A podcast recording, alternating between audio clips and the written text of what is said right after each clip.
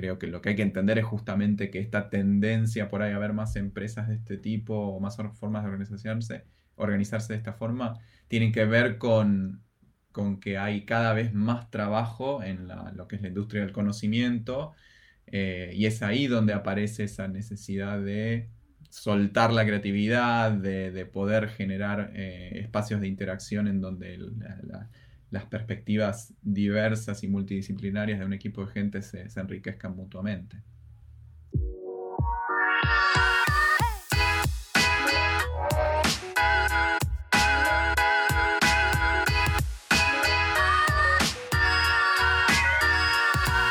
Hola, bienvenidos. Soy Pancho Mora y más que un podcast de autogestión, es un conversar sobre las experiencias y aprendizajes de la implementación de los principios en las organizaciones.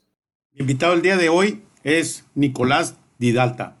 Él es argentino y fundó su organización hace 18 años, por los cual es una de las personas que he conversado que han impulsado desde un inicio los principios en autogestión, es decir, con una visión muy clara de lo que es trabajar de forma colaborativa, horizontal y toma decisiones en equipo.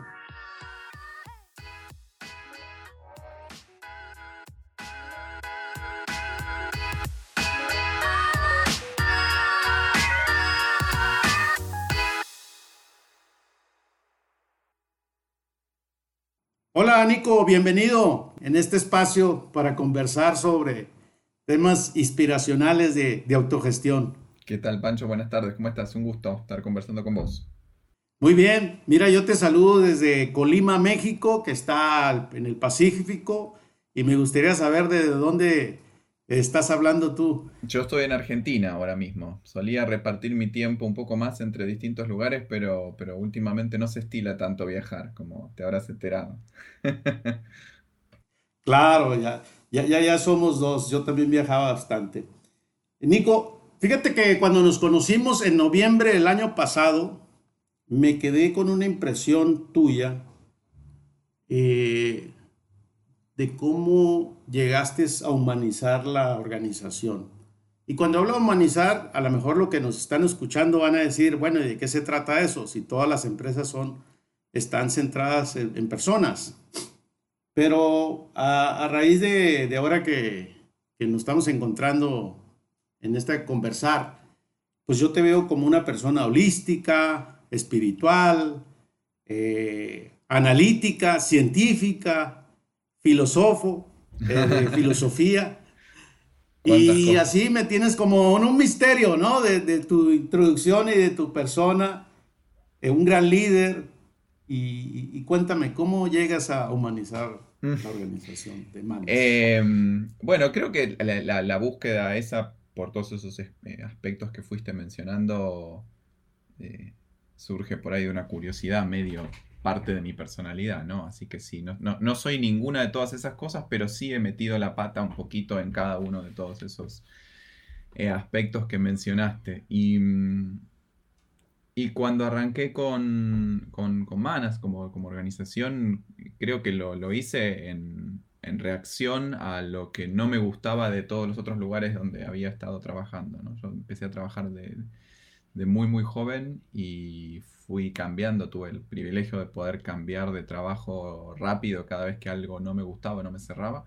Eh, siendo joven y, no teniendo demasiadas responsabilidades tampoco era, era difícil y el cambio siempre me, me generó como una especie de vértigo pero atracción al mismo tiempo, ¿no? Hay gente que por ahí se paraliza un poco más, eh, a mí me da miedo también, pero siempre siento que es para mejor. Que, si prefiero equivocarme, prefiero equivocarme activamente eligiendo otra cosa que equivocarme por, por omisión, ¿no? Eh, tengo siempre esta sensación de que me voy a arrepentir más de las cosas que no me animé a hacer al final, ¿no? Cuando uno mira hacia atrás, que de las cosas que, que de las cosas que hice y no salieron del todo bien. Entonces, eh, el objetivo inicial fue un poco ese, de, sin, demasiada, demasiado plano estrategia. Era, bueno, ¿cómo hacemos algo que sea distinto a lo que a, lo que vengo rechazando, a lo que vengo tratando de evitar, que es esta cosa de, ver a la gente como una especie de engranaje dentro de, una máquina que tiene que, funcionar o producir cosas y de engañarse también y eh, en, esta idea de, de, la, misión y que de todo el mundo tiene que estar comprometidísimo con la misión de la empresa, en lugar de, ser un poco más sinceros y decir, bueno, esto es lo que nos reúne, nos gusta, sí, nos gusta, hay una misión, sí, hay una misión, pero nadie va a estar desviviéndose eh, por vender un, cosito más de estos o por ser la número uno, porque no es eso lo que la gente respira en su, en su día a día, ¿no? Lo que uno busca como ser humano no es necesariamente ser la persona que contribuyó a que se vendan cinco paquetes más de, cereales al, final del día, ¿no? Y ahorita que entras en este compartir, eh, para ti, ¿cómo defines para ti la autogestión? ¿Qué, significa para ti la autogestión? Em, es una pregunta complicada porque creo que hay tantas definiciones como, como autores de libros sobre, sobre el tema. Eh, yo trato por ahí de ir más. Te voy a interrumpir ahí. Perdón, te voy a, interrumpir y discúlpame. Creo que no hay una definición clara de autogestión porque no existe y yo quiero saber la tuya. Eh, pero no te voy a dar una definición, te voy a decir qué es lo que, es lo que me parece que como principio está bueno eh, tener en cuenta y, en qué se manifiesta quizás, en lugar de intentar definir. Yo le escapo un poco a las etiquetas porque como que osifican la definición, ¿no? Y esto de uno dice autogestión, empresa horizontal y qué sé yo, y se queda solamente con, una marca o con una, con una etiqueta, con un label, eh, y se pierde un poco el, concepto detrás, ¿no? Queda como vacío. Em, lo que yo veo que, buscamos todos como, como, seres humanos es tener cierta autonomía para sentirnos eh, seres libres que podemos contribuir desde nuestro lugar y que podemos tomar decisiones y que podemos darle un significado a, nuestro día a día. Eh, y en ese contexto, autogestión dentro de un, trabajo implica que no soy una máquina de ejecutar tareas que me fueron asignadas de manera, de manera ciega y que tengo dentro de la esfera de, de mi accionar la mayor posibilidad de libertad, de autonomía, de, decisión, ¿no? Para poder hacer mi trabajo de la mejor forma, porque si no, no tiene sentido que, esté ahí. Eh, entonces, desde el otro lado, creo que lo que significa es tratarnos todos como, personas adultas, no estar, eh, no estar contratando eh, personas adultas y, tratarlas luego como, como niños. Claro, claro, creo que tu definición me gusta y he escuchado hasta el día de hoy varias y, me hace sentido en, ese tema de que pues, es un trabajo autónomo para tomar decisiones que está en tu día a día, que sirve para un buen fin del propósito de la organización ahorita que habla. Y no necesariamente tiene que ser el dinero, ¿no? Lo que hablábamos ahorita en esta parte, ¿no? Suma todo este conjunto de cosas y, creo que me gusta, para no dejarlo como esa etiqueta de, del significado que que cada vez que le pregunto a alguien se pone un poco, es, es un tema complejo, ¿no? Y lo sabemos todos, ¿no? Es que autogestión en, cierta forma todo el mundo hace en, cierto, a, cierto nivel, ¿no? O sea, no, no hay tanto micromanagement como para que tenga sentido que no haya nada de autogestión. A ver, dicho de manera más clara, en el extremo micro, el del micromanagement ya no, no tiene ningún tipo de productividad a la otra persona, porque es como que si le estuviera diciendo, bueno, apretá la A, apretá la B, apretá la C, apretá la D, y eh, en lugar de decirle escribirme el abecedario aquí, ¿no? Y si hacemos eso, ahí sí podríamos decir que hay cero autogestión, pero la persona sigue decidiendo mover el dedo, ¿no? Ese es, el, es en el extremo. Después, eh, eso se puede llevar al máximo, decir, bueno, no, eh, te contraté, fíjate qué hacer en la, dentro de la empresa. No tenés rol, no tenés tareas, no tenés supervisión, vos sabés a qué nos estamos dedicando, fíjate y anda. Ese sería como el otro extremo en la, otra punta. Y como es un continuo en el medio, es muy difícil definir exactamente qué significa o a qué nivel se puede considerar que alguien está siendo autogestionado, que se está autogestionando. Nico, ¿cuántos años tienes que empezaste en el proyecto de y creo que este año vamos a cumplir 18, em, me parece. Eh, así que vamos, a tener una, organización que cumple la mayoría de edad. claro, qué bien. ¿Y cuántos colaboradores son actualmente? organización? Ahora somos eh, algo así como 25. Eh, solemos fluctuar entre 20 y 30 personas dependiendo del momento del año. Pero sí, ahora debemos estar cerca de los 25. Se sumaron estos últimos meses unas cuantas personas. Claro, porque pues, el sector de ustedes, que es el software y especializado, por lo, por lo que entiendo, pues está muy demandante en el mundo, ¿no? Está complicado y raro todo, sí, sí, sí, hay, hay mucha demanda de, todos lados, ¿no? Hay mucha demanda desde, desde, empresas que necesitan servicios cada vez por ahí más, más diversos en términos de las tecnologías, de las plataformas, de las utilidades, de los dominios. Y por otro lado también hay mucha demanda de, de gente capacitada para hacer desarrollo de software. Eso, eh, eso genera como un mercado bastante interesante. Claro. Nico, si nos vamos hacia atrás y como pues es tu estilo de, hacer análisis que no funcionó, ¿qué me dirías tú de, las cosas que más eh, no funcionan y tuviste que decir, bueno, pues fue en esta iniciativa y, porque es parte de tu cultura estar eh, planteando, que todo el mundo eh, proponga, inclusive en tu gobernanza, en tu documento, en la empresa, veo que cualquiera puede eh, opinar y decir, bueno, involúcrate y dinos qué, no te gusta de, este, de esta gobernanza, ¿no? Pero en este sentido, eh, me gustaría escuchar como esas cosas que fracasaron y que, pues no voy a decir que te dolieron, sino que fueron las situaciones, pues ahora sí que en estos 18 años, ¿cuáles fueron esos momentos? Si, es que hubo. Sí, claro que hubo, claro que hubo y cualquiera que diga que no los tuvo o no estaba prestando atención o, o, miente.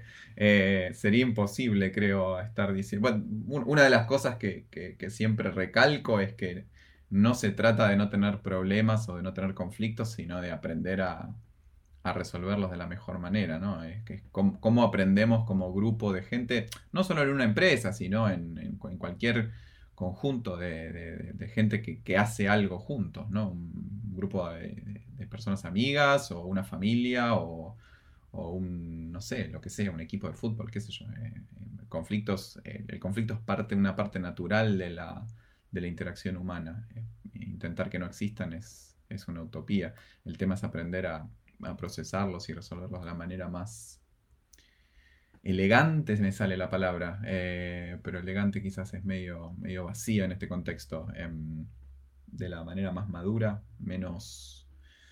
Tampoco me sale decir menos dolorosa porque el conflicto a veces duele, ¿no? Pero bueno, no, no, no me quiero ir por las ramas. Eh, hay varias cosas que me vienen a la mente. La primera que me surge pensar es que en general cuando uno define algo por la contradicción, cuando uno dice no somos esto, no somos aquello, no somos lo otro, hay un montón de cosas que quedan en el aire y que la gente eh, completa en el, significado de eso, ¿no? Si yo, si yo digo no voy a ser una empresa como Google, hay un montón de cosas que la gente se va a imaginar que no vamos a hacer o que sí vamos a hacer. Eh, en, donde la definición la aporta el otro. Y cuando esa definición no, se alinea en términos de expectativas y,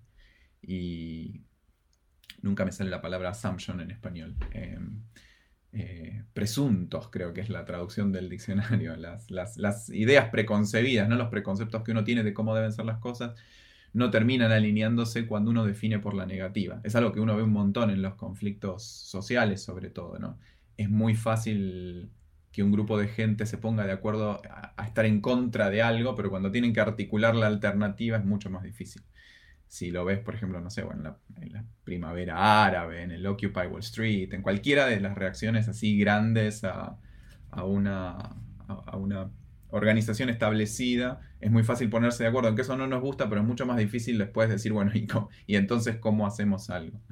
Eh, en ese recorrido de decir, bueno, no, no vamos a hacer esto porque sabemos que no nos gusta o, que no nos va, es fácil reunirse y encontrarse y después empiezan a aparecer las, las distintas vetas de, reacción a algo, ¿no? En donde uno puede empezar a darse cuenta que, hay muchas formas de no ser otra cosa. Eh, y entonces en, los, huecos esos en donde dejamos cosas sin definir, a veces hubo muchas situaciones en donde la gente decía, ah, pero yo pensé que todo lo decidíamos por votación, por ejemplo, ¿no? Ese, ha sido un, clásico hace muchos años. También van cambiando las problemáticas con la madurez de la organización y el, tiempo de permanencia de la gente, pero una, una idea por ahí preconcebida así era que, somos una organización democrática en donde, y democrática para la gente significa en general que se vota todo, ¿no? Que se vota por mayoría.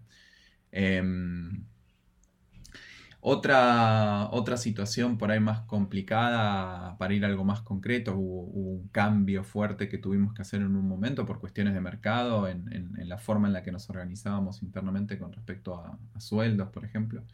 Em, y ahí yo en un acto de desesperación cometí el error por ahí de tomar una decisión medio autocrática, sin demasiada consulta, sin hacer un proceso más participativo en eso. Eh, de nuevo, en, una situación de urgencia. Eh, y fue muy clara la, reacción contra eso.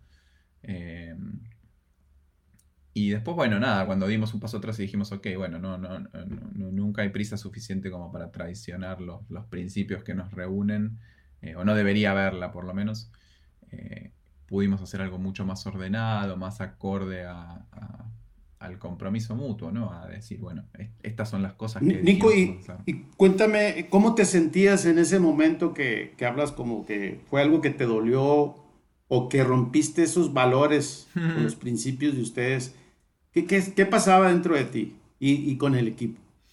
Y creo que lo que más me dolió en su momento fue sentir que había decepcionado a gente eh, que quería mucho y que, admiraba y que tenía ganas de poder recuperar quizás el, el voto de confianza o, la, relación anterior que se daba, eh, esa, eh, sí, por ahí esa responsabilidad por haber em, defraudado, ¿no? Es lo que más me, dolió en su momento. Sobre todo cuando uno, a veces uno se puede perdonar más fácilmente cuando, cuando es un error que, comete sin saber, ¿no? O sea, es, muy normal que uno haga cosas que no sabe hacer y, y pifie o comete un error. Eh, en el caso este fue algo que yo mirando hacia atrás eh, me daba cuenta que tendría que, haber sabido que eso era lo que iba a suceder, que era esperable y hasta, y hasta genial que suceda, ¿no? cuando, la gente pone un límite te das cuenta que lo que se construyó es más fuerte que lo que alguien pueda estar dirigiendo desde un lugar individual, ¿no? Se sostiene más allá de, de, que yo vaya y diga, bueno, y ahora vamos a hacer así, no, se me armó una especie de motín en ese, momento. Nico, ¿y, cómo tuviste la valentía? ¿Qué, te animó a aceptar? Pues por lo que veo, tuviste la humildad de decir, reconozco esto. No sé si fue humildad, em, quizás fue pegarse contra una pared, ¿no? Es como, es más fácil, más fácil darse cuenta que uno venía en la dirección incorrecta si se choca contra, contra una pared. No, hubo, hubo varias personas, hubo dos o tres personas que, tuvieron la, paciencia, la, honestidad, la, voluntad de, compartir conmigo por ahí una conversación más profunda. Eh, yo no funciono bien en, conversaciones multitudinarias. Me, resulta muy estresante el debate eh, en grupos grandes. ¿no? Me parece que en general, por lo menos en mi experiencia, no, terminan en, en situaciones muy productivas y las conversaciones en grupos más chicos me resultan más eh, accesibles. Entonces eh, hubo, hubo gente que, me dio una mano enorme en poder ver qué era lo que qué era lo que había generado esa, que quizás no era tanto la decisión o el producto final, sino la forma en la cual se había implementado, ¿no? Era como así, pero si, si vos venís diciendo X cosas y de repente aparece algo que no tiene nada que ver con todo eso que venís diciendo, o sos un, impostor o nos estás cambiando el juego a mitad de camino y entonces de cualquiera de las dos maneras va a haber una reacción bastante negativa. Fíjate que, Nico, me identifico mucho contigo en una época que nosotros cambiamos la cultura al inicio del 2013 y algo que a mí me costó trabajo eh, es que yo hacía muchas, era incongruente, decía una cosa y hacía otra. Y, y, ahorita que tú comentas, se me vino a la mente y me ve reflejado en cómo era e, esa persona yo en su momento. Y la verdad que me costó muy, mucho trabajo y me sentí muy mal después. Eh, tuve que pedir hasta disculpas porque entiendo esa parte que uno toma esa iniciativa, tomas esa decisión que crees que es lo mejor para la organización y resulta que, que no es lo mejor. Y al final uno como persona viene y dice, sí, pues se me hace que cometí un error y tengo que reflexionar y tengo que dar un paso atrás, ¿no? Pero eh, creo que todos vivimos esa parte y me gusta un poco de lo que comentas, que, que, es importante también que se cometan errores en la organización o que haya, si suceden, porque no sean con una intención, sino inconsciente o conscientemente, pero que haya herramientas o estructuras para resolver los conflictos, que esa es parte de tus principios. Eh, ¿Es correcto? Sí, creo que ejercitar el músculo de, primero de detección ¿no? de conflictos, porque el primer problema es darse cuenta que hay un, que hay un problema, ¿no? Si no, si no es, es quizás a veces demasiado tarde para, para, resolverlo. Y segundo, ejercitar el músculo de, resolución de conflictos me parece que es, es ideal. Y una de las cosas que, que, que pienso, digamos, con todo esto de, de la distancia es que hace, hace mucho que nos está resultando mucho más difícil eso. Que eso, en, el, día a día, en el vivo, en el, encuentro, en un espacio compartido, es bastante más fácil de, ejercitar. Pero volviendo a lo que, a lo que decía sobre, sobre tu situación previa, me parece que hay que darse el permiso de, de ser inconsistente, de volver hacia atrás, de desdecirse, de contradecirse, digamos. nadie eh, que, diga siempre lo mismo, piense siempre lo mismo, eh, avanza, ¿no? Eh, parece que la única forma de ser perfectamente consistente es seguir un dogma, es decir, bueno, yo tengo el librito acá y hago todo lo que dice este librito, o me lo escribí yo el librito y sigo ahí, y entonces sí, si soy suficientemente obsesivo, nunca me voy a contradecir, nunca me voy a desdecir, nunca voy a ser incoherente. Eh, y por el contrario, si estoy buscando, si estoy experimentando, si estoy tratando de, ir para allá, para acá, quizás no siempre es hacia adelante, ¿no? Eh, es más esperable que haya contradicciones, incoherencias, desdichos, qué sé yo. Lo veo como algo más natural ese camino. Claro, y, me imagino que esto, eh, las experiencias que, que, me compartiste y otras que seguramente tienes, te marcaron también un destino como esta iluminación de la visión de decir, he encontrado esto y cuéntame un poco de los temas de, de, de éxito. La palabra éxito, fíjate que a mí no me gusta, pero como que las cosas que han sido oportunas dentro de tu organización, que digas, esto logramos entre todo mi equipo, así como fallé, pues también tengo estas cosas que, han aportado valor y han crecido a mano. Sí, bueno, y de, iluminación no sé si puedo, si puedo hablar, me parece que, que de, vuelta lo que hemos quizás logrado es demostrar que se puede funcionar de otra forma, ¿no? O sea, me parece que a los 18 años de, tener algo sostenido de manera mm, autónoma, porque no, no, hay inversores, no hay nadie poniendo plata, digamos, lo que, lo que anda, anda porque, porque se ha sostenido solo, eh, podemos decir, bueno, que se puede funcionar de otra forma distinta, con, ventajas y desventajas, obviamente. Creo que en términos por ahí más de negocios, los mejores logros que, que tenemos han sido las devoluciones de, empresas enormes con las que hemos trabajado, em, en donde nos elogian y, nos agradecen las contribuciones que hemos hecho desde el aspecto técnico, desde el aspecto organizativo, de la, en la forma de llevar proyectos. Hemos tenido la suerte de trabajar con, empresas que están en, entre las tres, cuatro más conocidas de, tecnología del mundo y, con devoluciones fantásticas y gente súper eh, conforme y, impresionada por la calidad del trabajo que, hemos hecho. Em, y por ahí desde el punto de vista más humano, para, siempre balancear, parece que la pauta quizás así de, em, éxito, por ponerlo de, alguna forma, es el, regreso de gente. Una, cosa que siempre me pone muy contento es cuando la gente vuelve después de haber estado trabajando en otros lugares durante muchos años. Eh, por ejemplo, eh, este, este año se dieron tres regresos así, de gente que se fue por cinco, por diez, por un año en, los distintos casos, y que vuelvan a elegir sumarse a algo ya habiendo eh, participado antes y desidealizándolo, ¿no? Porque es fácil idealizar desde afuera, pero cuando uno puede estar, conoce, se va y vuelve a elegir otra vez, eso me llena como de, orgullo en cierta manera, decir, bueno, qué bueno que que a pesar de haber probado otras cosas o haber estado en otros lugares, volver a elegir eh, a Manas con sus, sus, ventajas y desventajas y falencias es algo siempre, siempre positivo. Nico, ¿por qué crees que la gente regresa a Manas? Qué buena pregunta. Debería preguntarle yo a ellos.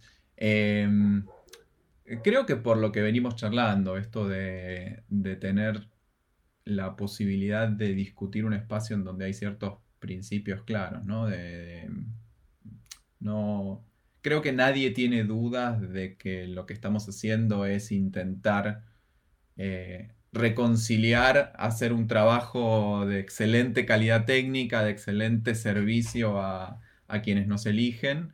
Eh, con poder tener una vida agradable del otro lado, poder pasarla bien, poder eh, eh, realizarse, poder encontrar espacios para otras cosas, poder aprender constantemente, poder interactuar con un grupo de gente de una manera eh, armónica, agradable. ese, ese, balance me parece que es lo que, lo que entiendo que estamos eligiendo entre todos, no, no, no, no solo los demás, qué sé yo, es algo que busco también en, en mi persona. Bien, Nico, he, reflexionado un poco para nuestro conversar y quisiera plantearte algo que, pues primeramente cómo me siento, pero quiero saber tu opinión, porque para mí es bien importante. Yo creo que en este tema de empresas horizontales, steel, autogestionadas, eh, todo este tema que tenemos, sociocracia o holocracia, o bueno, todas estas alternativas que, tenemos. ¿Tú crees que esto sea una moda? ¿No crees que nos vean como unos charlatanes que estamos haciendo? Porque yo cuando converso con varias personas, me dice, estás pero bien loco. y, y hay veces que no sé si estoy en el camino correcto. O sea, estoy convencido, pero también veo que si esto es una moda, ahora se ha vuelto más amplio el tema. Este, tenemos en Europa haciendo movimientos, en Estados Unidos, en Asia, en América Latina, en Brasil. ¿Tú, ¿Tú qué piensas? ¿Esto es una moda? Porque tú tienes más tiempo que, que yo y, y, seguramente que me interesa mucho saber este no, tema. No, no creo que sea una moda en cuanto al contenido, de vuelta, ¿no? Si nos quedamos en, en, las, en las, definiciones es más fácil que quede hueco el... Eh, el, símbolo y, pueda ser una, moda. Como sucede en casi todo, no sé, si hablamos del vegetarianismo, de la comida orgánica, de lo que sea, eh, hay un montón de gente que lo hace por convicción y hay otro montón de gente que lo hace porque aparece en todos lados y parece ser lo que uno tiene que estar haciendo en ese momento o por probar algo nuevo. Y un porcentaje de esa, de esa movilización sí termina como rebotando y volviendo al, al lugar de origen, ¿no? Eh, pero no creo que, mm, que la búsqueda de mejores formas de trabajar, de colaborar, de, poder soltar el potencial individual en colaboración con otra gente sea, sea una moda. Me parece que es claramente una, tendencia eh, sana y que se retroalimenta, porque Digamos, eh, la, única forma en donde esto se, terminaría sería que requiera una inversión constante de esfuerzo para sostenerse y sea más fácil volver a, una situación eh, autocrática o jerárquica en donde eh, todo opera de, manera más vertical, ¿no? Em, de todas formas, yo no soy de la idea de que todas las organizaciones tienen que manejarse de la misma forma. Me parece que hay, hay un espacio para, cada estructura y hay dominios en los cuales tiene mucho más sentido que, que, las estructuras sean distintas o más tradicionales, ¿no? Em, no sé, siempre pongo el ejemplo de un equipo de bomberos. No, no, jamás se me ocurriría recomendarles que se sienten a hacer un, círculo antes de, de ingresar a una vivienda en llamas para determinar cuál es el plan de acción en conjunto, a ver si todo el mundo logra eh, emitir su opinión y tratar de llegar a un consenso con eso. Creo que lo que hay que entender es justamente que esta tendencia por ahí a haber más empresas de este tipo o más formas de organizarse, organizarse de esta forma, tienen que ver con, con que hay cada vez más trabajo en lo que es la industria del conocimiento eh, y es ahí donde aparece esa necesidad de soltar la creatividad, de, poder generar eh, espacios de interacción en donde las perspectivas diversas y multidisciplinarias de un equipo de gente se, enriquezcan mutuamente. Claro, totalmente de acuerdo. Eh, te quiero hacer otra reflexión y, quiero hacerte una, una pregunta que yo me he hecho Creo que Argentina y México tienen cosas similares, ¿no? Gobiernos inestables, problemas sociales, económicos. Siempre estamos quejándonos de todo. Y, y, bueno, ¿crees que nosotros podamos aportar a la sociedad en que esto es una alternativa buena para nuestros países? Y no estoy hablando del tema político, estoy hablando del tema como sociedad dentro de la empresa hacia la sociedad. ¿Tú qué piensas de esto? Em, yo, en general, lo que pienso, y por ahí todas mis respuestas terminan siendo demasiado abstractas, pero me parece que uno aporta desde el momento en que se levanta la mañana y va a comprar el pan al almacén, si, a la otra persona la trata con una sonrisa, con respeto, con, una palabra amable, eh, eso ya es aportar a la sociedad. Porque ese efecto interdependiente en, nuestras interacciones eh, genera un efecto en cadena, ¿no? Eh, ¿Cuántas veces nos ha pasado de recibir eso del otro lado y por ahí estando de mal humor o, en un mal día o, preocupados por algo, eh, aparece alguien del otro lado con, una sonrisa, con una actitud positiva, con algún acto de, generosidad medio azaroso y nos cambia la perspectiva o nos levanta el ánimo. Entonces, desde ese, desde, ese, desde ese punto de partida me parece que cualquier cosa que uno haga con una intención de, una búsqueda superadora tiene un impacto enorme en la sociedad. Y cuanta más gente uno toca, más impacto tiene. Desde ya que lo que uno puede hacer desde, desde un equipo de 20 personas eh, no es lo mismo que lo que uno puede hacer tomando decisiones que afectan a, 50, 100, 700 millones de, de personas, ¿no? Pero pero sí me parece que hay un efecto en, cadena y que no son esas 20 personas, son esas 20 personas, sus, familias, sus amigos, sus conocidos, las personas a las que les cuentan, las que se enteran de alguna otra cosa. Eso, eso a la larga, o sea, la sociedad no es más que la suma de todas esas pequeñas interdependencias, ¿no? Entre, entre individuos, entre grupitos, entre gentes. Claro, muy, muy bien. Y te quiero hacer una, una pregunta entendiendo un poco más de, tu empresa y de ti. Y, la pregunta es, ¿tú reclutas o tú invitas a colaborar? ¿Qué, ¿Cuál es la diferencia? Eh, reclutar suena muy, muy militar, ¿no? Quizás es una palabra que siempre, siempre me hace un poquito de ruido por ese lado. Em, tampoco quiero romantizar la idea, no deja de ser un trabajo en donde la otra persona está esperando recibir una paga, tener ciertas libertades, espacios de, participación, poder irse a, su casa figurativamente, porque ya nadie se va a ningún lado. Eh, tampoco quiero ir, a ese extremo, ¿no? De romantizar la idea de, una empresa en donde no, hay tanta verticalidad. Em, pero no sé, ¿a qué, ¿a qué te referías con la pregunta? Reclutar eh, versus invitar a mm, ¿Cómo es tu proceso para integrar el talento a manos? En general, la gran mayoría de los, de los éxitos en cuanto a gente que, ha encajado bárbaro o que, que termina estando muy contenta, digamos, con su, con su participación, para nada sorpresivamente, surgen de recomendaciones mutuas, ¿no? Son personas que traen a otras personas porque les parece que van a funcionar bien. Em, eso es buenísimo desde, desde, cierto punto de vista porque significa que, que el esfuerzo de encontrar a esa gente está más distribuido y que, tiene menos riesgo y que tenemos más chances de encontrar personas que van a funcionar bien. Y tiene la desventaja de que tiene un sesgo enorme porque siempre estamos como trayendo gente que más o menos se lleva bien con la gente que ya está. ¿no? Es más difícil romper el esquema medio establecido de, grupo, de núcleo, con, gente que no tenga nada que ver con nadie que esté dentro de, la empresa. Así que tiene un, tiene un lado positivo y un lado negativo, obviamente. Pero, pero si miro ahora, en general es más, más por ese lado. Lo que no suele funcionar muy bien es eso, es, gente que, que, escuchó de otra persona que ya trabaja o, que alguien le contó y esa otra persona le contó, pero es, siempre un efecto de red y mucho menos una... una... Ah, mira qué, casual que la palabra red funciona para las dos cosas. Iba a hablar de, de, un, eh, de, tirar. En inglés tenés net y tenés network y son palabras distintas. Estaba pensando en tirar, una, tirar un medio mundo, tirar una red grande para, pescar cualquier cosa versus usar el efecto de network. Eh, pero bueno, no, me ayudó el español con, las dos definiciones. sí, sin problema.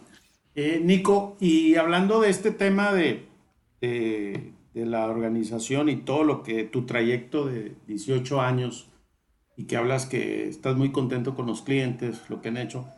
¿Qué tanto ha influido tu cultura?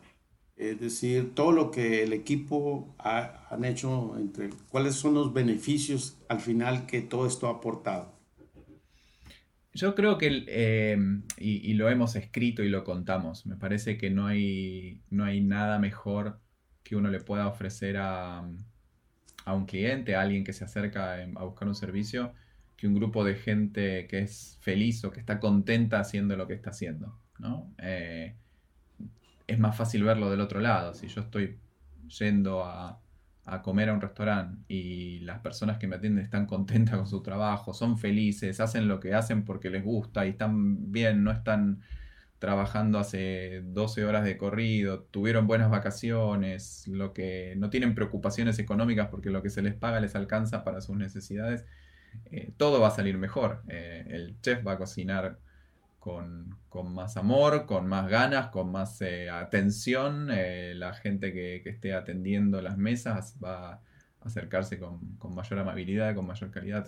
Es, notable para mí esa diferencia, ¿no? Y uno se da cuenta desde afuera, por más que no, tenga acceso a los detalles. así que de nuestro lado creo que es eso, creo que es tener un grupo de gente que tiene una vida eh, sana, balanceada, que está contenta, que elige hacer lo que hace porque, porque le gusta eh, y no porque eh, somos el lugar que mejor paga o porque somos el lugar que mejor queda en el currículum o porque, no sé, por lo que sea, digamos, que alguien pueda elegir un trabajo. Em, se nota en eso, se nota en que, en el día a día todas esas esos pequeños detalles, esas interacciones, esas decisiones están tomadas desde, desde un lugar más, más armonioso, más sano. Interesante.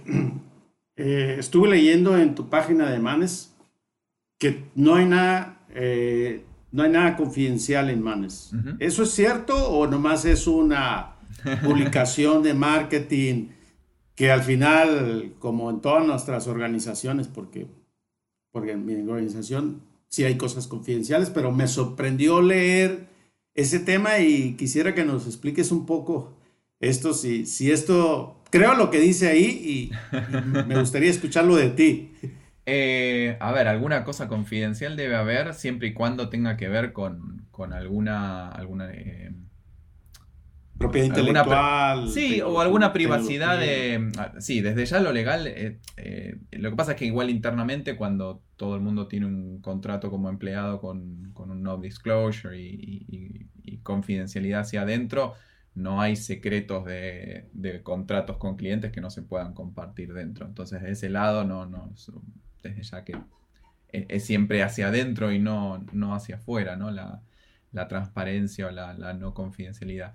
Eh, igual a los, a, los casos en los que me refería son por ahí en el, en el uno a uno, ¿no? Eh, si es un detalle personal de alguien en alguna situación puntual que no tiene por qué ser útil o relevante para los demás, en ese caso sí puede ser que haya algo confidencial. El resto, toda la información que, que no, representa ningún, eh, ningún concepto privado, individual de alguien, porque es, bueno, es una cuestión de ellos, es totalmente transparente. Eh, desde los contratos que se firman, cuánto se factura a los clientes, el saldo en las cuentas bancarias, eh, los, los sueldos de, toda la gente, cuánto cobra cada uno.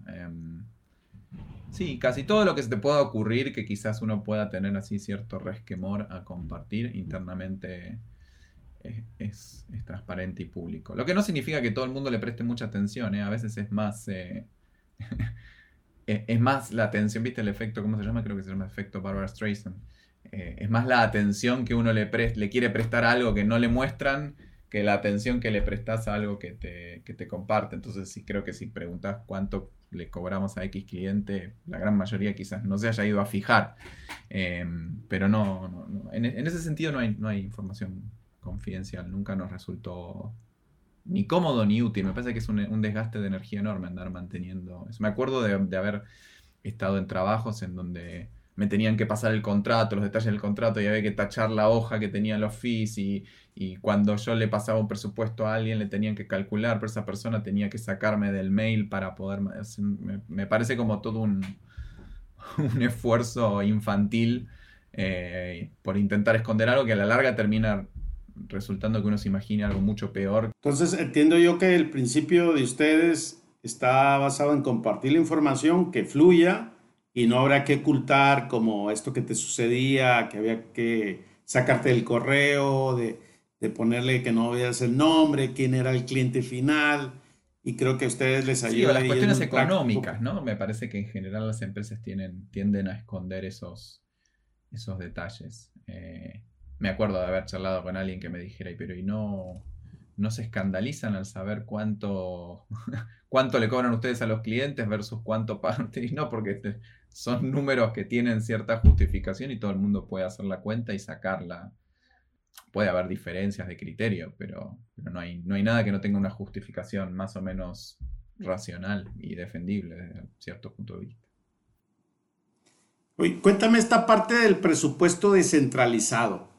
¿Cómo es que se organizan y cuál es tu rol en eso? O sea, ¿quién decide en qué se va a invertir, en qué se va a gastar? No, mi, rol, es el mismo que el de cualquier otra persona. E, ese sistema surgió hace ya, creo que 6, 7 años que llevaremos con, eso. Eh, básicamente es un, es un pool de, dinero que hay, una, cantidad de, presupuesto que está calculada en base a todos los gastos no fijos que se hicieron en el periodo anterior. ¿no? Es como decir, bueno, en el trimestre anterior gastamos X cantidad de plata en, en cosas que se decidieron que, hacían falta y no en la, luz, el servicio de internet, los sueldos, ¿no? Todo lo que es opcional.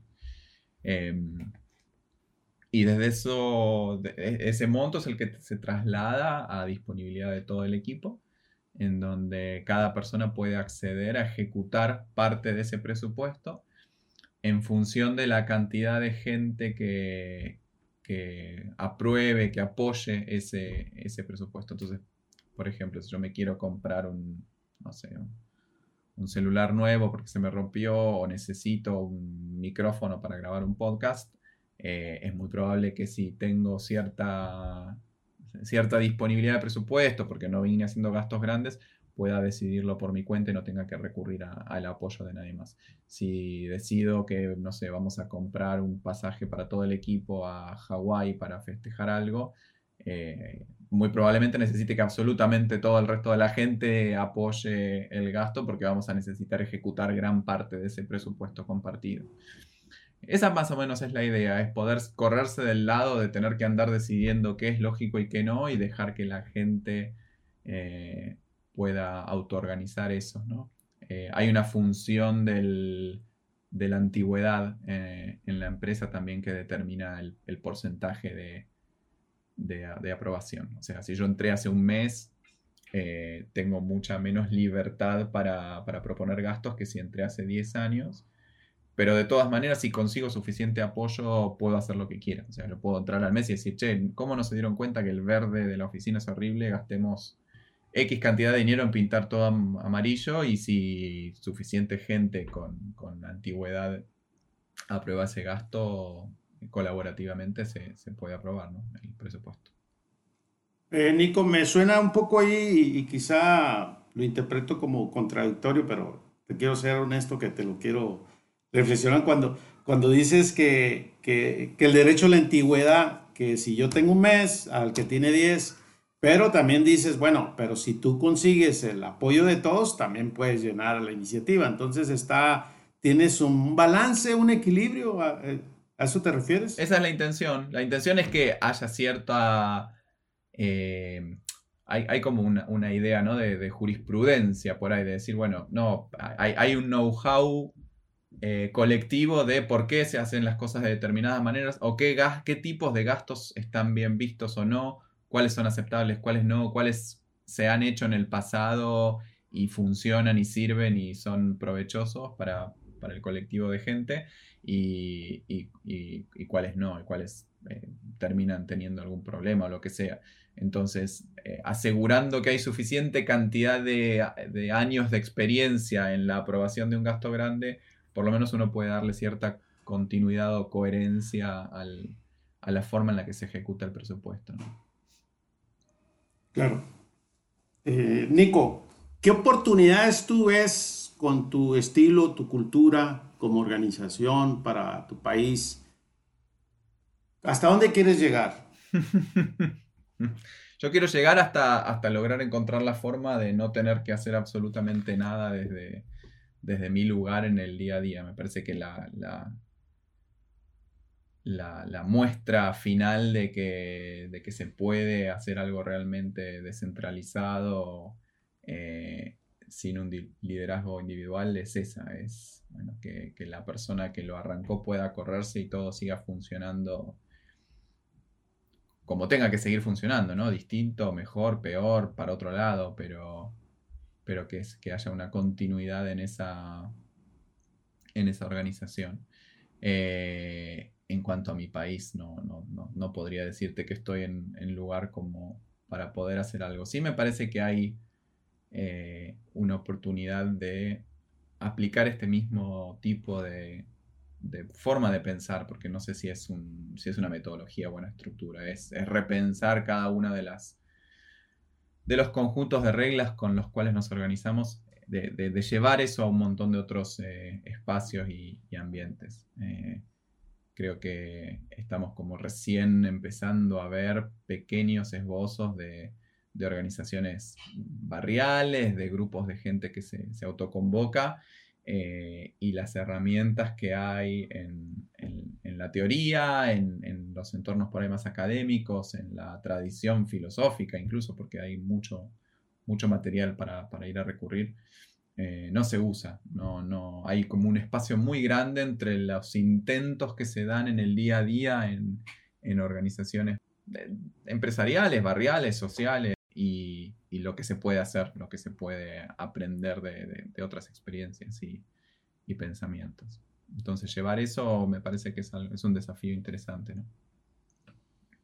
Sí, y bastante. Creo que lo dices muy certeramente y veo que pues tienes bastante compromiso contigo mismo y querer compartir y aportar, como también lo hiciste en el, momento que nos conocimos en el tema de, los salarios eh, sistema de salarios de compensación de transparente y, justo. Eh, pero bien, ¿qué, ¿cuál es tu hobby? ¿Tienes algún hobby que relaciones con tu cultura? ¿Algún deporte? Me gusta mucho la naturaleza, la montaña. Me gusta perderme, entre comillas, ¿no? Siempre más o menos tengo una noción de dónde estoy, pero perderme en la montaña, internarme en la montaña es algo que disfruto muchísimo. Y me gusta la música, toco el piano un poco, cada tanto cuando lo permite, más allá después de estudiar cuánta cosa se me cruza, pero esos serían los, los hobbies. No sé si tienen mucho que ver con, con mi cultura, si te referías a, por ahí a la nacionalidad, ¿no? No, me refería a la cultura de, de Manas y esta parte horizontal, de ah, los principios de autogestión. No, has encontrado una relación. No, creo que tenga mucho que ver. bueno, son por ahí trabajos individuales. Tocar, tocar jazz es algo. Claro, sí, justo las dos cosas que te di como ejemplo son bastante, bastante individuales. Eh, creo que la música como, como improvisación en, en, un grupo de gente tiene bastantes similitudes, ¿no? En ese sentido, de, que nadie está en, control necesariamente de lo que está sucediendo, pero todos tienen que estar prestando atención al, resultado final y, coordinando entre sí y aportando desde su lugar lo, lo mejor que puedan. Muy bien. ¿Algún libro que te haya inspirado o, un líder? Sé que en algún momento en nuestras conversaciones, cuando nos conocimos, tuviste contacto con eh, Fred Coleman.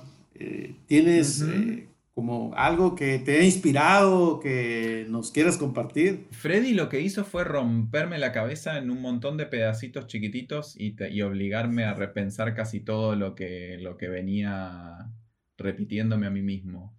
Eh, pero su, su, perfil no viene tanto por este lado. Sí, obviamente temas de, autonomía, de resolución de conflictos, de, tratarse eh, como adultos, pero, pero creo que su, mirada por ahí es un poco más tradicional en términos de estructura organizacional. Sí me dio por ahí herramientas en cuanto a, aplicar eh, teoría más académica, ¿no? En temas de decision making, de game theory, de cosas así, a lo organizacional. Eh, pero igual, sí, si tengo que quedarme con, si tengo que recomendar un libro, probablemente sea Conscious Business. Eh, me parece que, es un lindo punto de partida, ya desde la idea, ¿no? Decir, bueno, hagamos las cosas de, forma consciente, repensemos eh, sobre dónde nos estamos parando antes de, repetir algo porque todo el mundo lo hace así o porque en el MBA que, que cursé me, lo enseñaron de esa forma. ¿Te refieres al libro de Capitalismo Consciente de John Mackin y Raj Sisodia? No, no, no, Conscious Beat de, Fred Kaufman. se llama así, ¿no? ah, me parece que se sí, llama sí, así. Sí, sí, em, también sí, es correcto. Lo leí hace muchos, muchos años, así que no me acuerdo, pero creo que sí, creo que se llama Conscious Business. Eh, Sí, ah, es un libro, me parece que es un libro. Sí, también, también lo, lo, leí, es un, es un buen libro. Y bueno, quiero ser respetuoso con tu tiempo y, y me gustaría ya en este cierre, eh, pues, ¿qué le recomendarías a la gente que va empezando, que tiene curiosidad en este tema de entrar en, temas de autonomía, eh, empresas horizontales, toma de decisiones colaborativas? Siguiendo en la línea... ¿Cuál sería tu mejor recomendación? Siguiendo en la línea abstracta de mis respuestas, creo que no, no me animaría a dar una recomendación concreta, me parece que es medio por ahí un acto de, arrogancia decir hagan esto o hagan lo otro. Eh, creo que hay dos cosas que a mí me han servido. Una es eh, mm. cuestionar absolutamente todo, o sea, no, no, no partir de la base de que algo es así porque será así o debería ser así, sino pensarlo desde cero, poder desarmar las cosas y volverlas a armar de otra manera. Eh, y lo otro es que todo tiene que ver con todo. Me parece que cualquier cosa que uno estudia, aprende, lee, se fija, mira con suficiente atención, le sirve para casi todo lo demás que tenga ganas de hacer. Eh, no, no, hay, no hay aspecto de lo que yo haya hecho que no se haya visto nutrido por, por cualquier otras áreas de, de estudio, de intereses, ¿no? Cuando arrancamos, mira, para, para, cerrar así 360, cuando arrancamos hiciste una lista larga de, un montón de, aspectos raros que te llamaban la atención de, nuestras conversaciones y creo que es ahí donde está lo interesante, ¿no? Que nunca, cuantos, cuantos más espacios toquemos de, interés, de, dominios, de, pensamientos, eh, más única va a ser la mirada que traigamos a las cosas, porque podemos, vos podés estudiar siete disciplinas distintas y yo puedo estudiar las mismas siete disciplinas, pero lo que vamos a recortar cada uno y la forma en la que vamos a conectar lo que aprendimos de esas siete disciplinas va a ser totalmente distinto por tu lado y por el mío. Eh, y ahí en esos, en esos cristales únicos que aparecen en, esas intersecciones me parece que es lo, interesante de este, de este experimento. Bien, muy interesante. Eh, Nico, ¿dónde te puede localizar los que nos están escuchando? ¿En qué redes estás activo? Casi lo único de redes sociales que, miro cada tanto y que tengo una cuenta es eh, Twitter. Me pueden buscar en N Ditada, como, como mi apellido, N de Nicolás, Ditada mi apellido. Ahí cada tanto miro y si no miro alguien me avisa. Eh, así que es ahí por ahora. Y si no, bueno, se pueden acercar a la página de, Manas y escribirme ahí mismo que, ahí también siempre alguien va a decir, che, acá hay alguien pidiendo si podés eh, fijarte tal cosa o contestar esto otro. siempre me hago un ratito para, para responder. que por cierto tienes un blog que muy interesante, eh, ¿lo puedes mencionar? Creo que estás activo en ese blog. De repente escribes en el, cosas ahí de...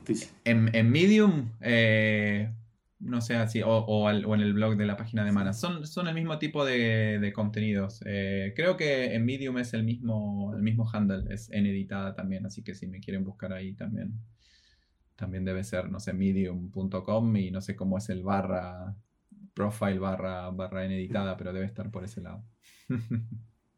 Nico, muchísimas gracias por tu tiempo, te lo agradezco mucho y la verdad muy interesante esta conversar y como siempre me, me queda una gran lección contigo cada vez que, que bueno, es mi segunda vez que converso contigo. Bueno, muchas gracias a vos, Pancho, por el tiempo. Siempre es para mí también un placer eh, pensar y compartir y, dialogar. Así que te agradezco. Saludos. Chau, chau.